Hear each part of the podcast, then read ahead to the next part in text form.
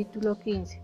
Máximos, máximas y preceptos para vivir en paz con nosotros mismos y con los otros. Comparación entre el bueno y el malo. La respuesta suave y humilde quebranta la ira. Las palabras duras excitan el furor. La lengua de los sabios da lustre a la sabiduría. Hierve en necedades la boca de los fatuos. En todo lugar están los ojos del Señor contemplando a los buenos y a los malos. La lengua pacífica es árbol de vida, pero la desenfrenada quebrantará el corazón. El necio se mofa de la amonestación de su padre, mas el que hace caso de la corrección se hará más avisado. Donde abunda la justicia se halla suma fortaleza, pero los designios de los impíos serán arrancados de cuajo. La casa del justo está bien arraigada, pero en las ganancias del impío no hay más que inquietudes.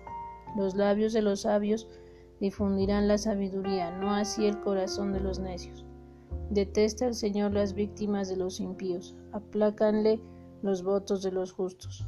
Abominable es al Señor el proceder del impío, es amado de él aquel que sigue la justicia. Al que abandona el camino de la vida, le es ingrata la enseñanza, quien aborrece la corrección perecerá. El profundo infierno y lugar de perdición están patentes al Señor. Cuanto más los corazones de los hombres, el hombre corrompido no ama al que le corrige, ni va en busca de los sabios. El corazón contento hace rebosar la alegría en el semblante. Con la tristeza del ánimo se abate el espíritu. El corazón del sabio procura ser instruido, la boca de los necios se alimenta de sandeces. Todos los días del pobre son trabajosos, mas la buena conciencia es como un banquete continuo. Más vale poquito con temor de Dios que grandes riquezas las cuales nunca sacian. Vale más ser convidado a comer unas verduras en la casa del que nos ama que a comer un ternero cebado en la, del que nos odia. El hombre iracundo suscita riñas, su sufrido apacigua las que se han excitado. A los perezosos les parece el camino un vallado de espinas. Los justos no hallan en él embarazo alguno.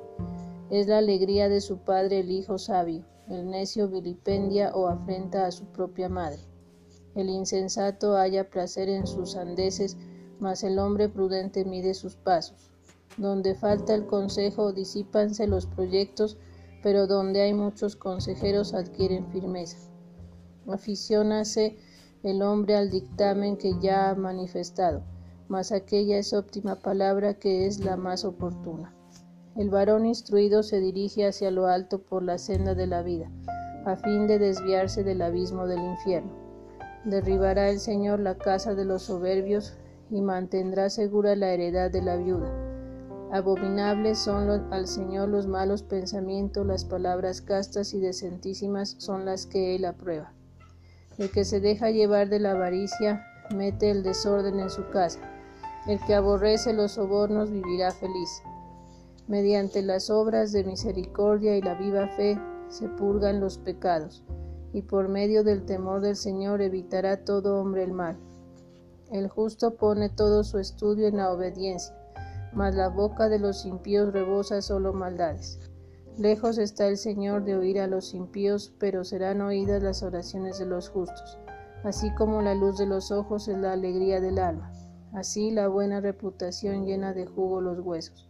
El que escucha las reprensiones saludables conversará entre los sabios. Quien desecha la instrucción menosprecia su propia alma, pero el que se somete a las correcciones se enseñorea de su corazón. El temor del Señor enseña la sabiduría y a la gloria ha de preceder la humildad. Palabra de Dios.